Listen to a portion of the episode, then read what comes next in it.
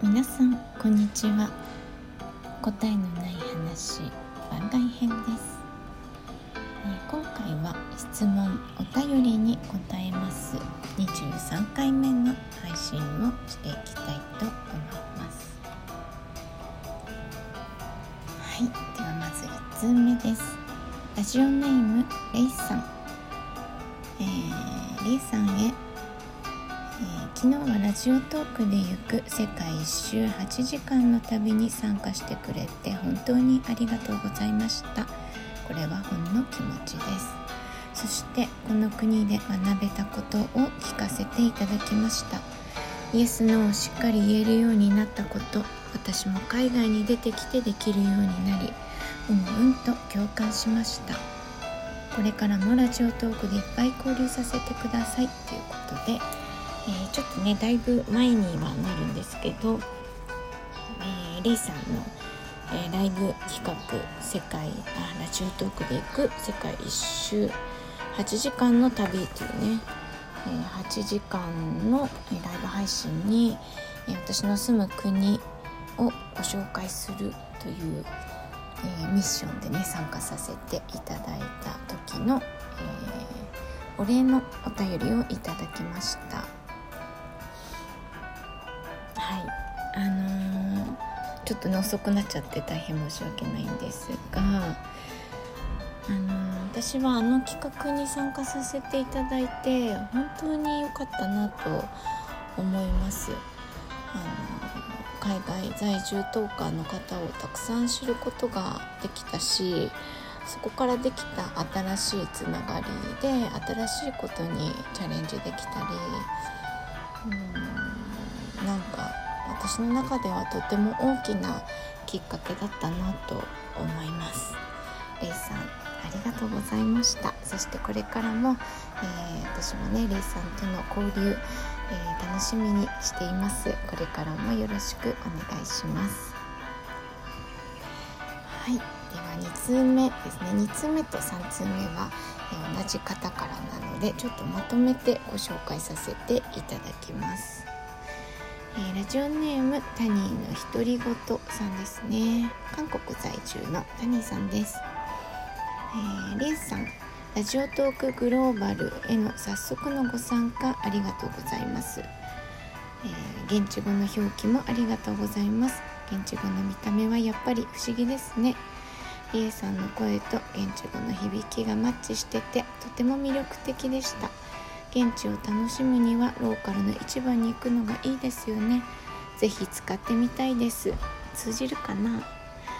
え最近リエさんの過去回も聞かせていただいています。また聞きに来ますね、えーそれともう一つですね。もう一つが、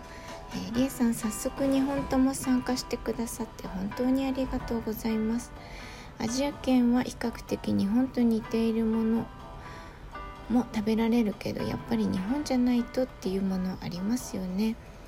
お水で当たったり食べ物で当たるって日本じゃあんまりないですからね。日本に帰って食べたいものリストが制覇できる日が早く来ますように。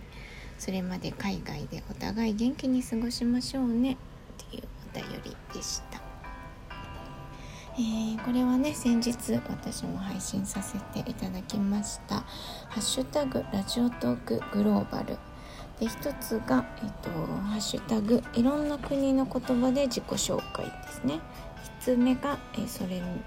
に対するお便り。でもう一つがえ日本に帰ったら食べたいもの2021という、えー海外在住の方のね、えーハッシュタグ企画に対するお便りということですね。タニーさんありがとうございます、えーこれもねなかなか他の海外在住トーカーさんのお話を聞いたりすると、まあ共通点もありやっぱり国によっての違いもあったりして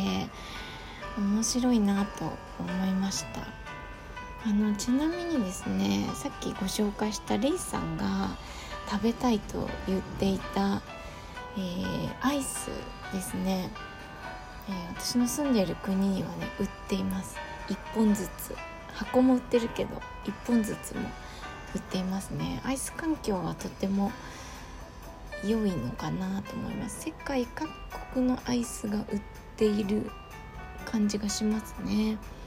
もちろんハーゲンダッツもあるし。でもハーゲンダッツが日本からの輸入なのかどうなのかは微妙。日本から輸入している、えー、お店もあるんですよ。そのハーゲンダッツの工場が日本にありますけどそこから輸入しているお店もあれば多分日本じゃないところの工場から輸入しているところもあってなんか不思議な感じになっています。あと海外だと有名なマグナムとかもね安くて美味しいアイス。マグナムもたくさん売ってるしもちろん韓国谷さんがね住んでいらっしゃる韓国のアイスもあるし、うん、もうとにかくいろんな国のアイスクリームが売っています。はい。えー、っとそうそうあとそのお腹を壊すっていう話ですけど私ねさっき今まさにお昼ご飯に食べた卵を朝作ったんですよ。お弁当に入れるための卵焼きチーズを挟んだやつ。それをね温めて食べたらお腹の調子が あれってなっていてお弁当に入れたから子供たち大丈夫かなとちょっと不安です。あの卵に関してはこっち、まあ、海外は大体そうだと思うんですけどあの常温売りですよね卵って。生で食べる習慣がないので基本常温で卵は売られています。あと白い卵はほとんどないっていうか白い卵はアヒルの卵でえ鶏の卵はその赤い本でいう赤い卵と呼ばれるものしか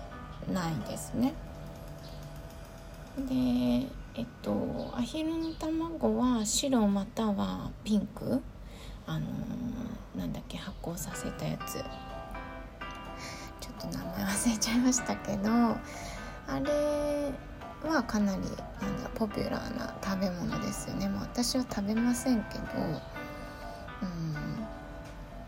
やっぱりこうえっ、とレストランでね外食現地のレストランで目玉焼きカイダオっていうんですけど目玉焼きが結構乗ってたりするわけですよ。で半熟だったりすると日本人はねお腹を壊しがちなのであのよく焼いてねって注文する時に言ったりしますその常温の卵で作っているので、あのその雑菌が殺せてないんですよ。で現地の人は全然大丈夫だけどやっぱり日本人はねあの弱いので お腹壊しちゃうパターンが結構あるんですよね。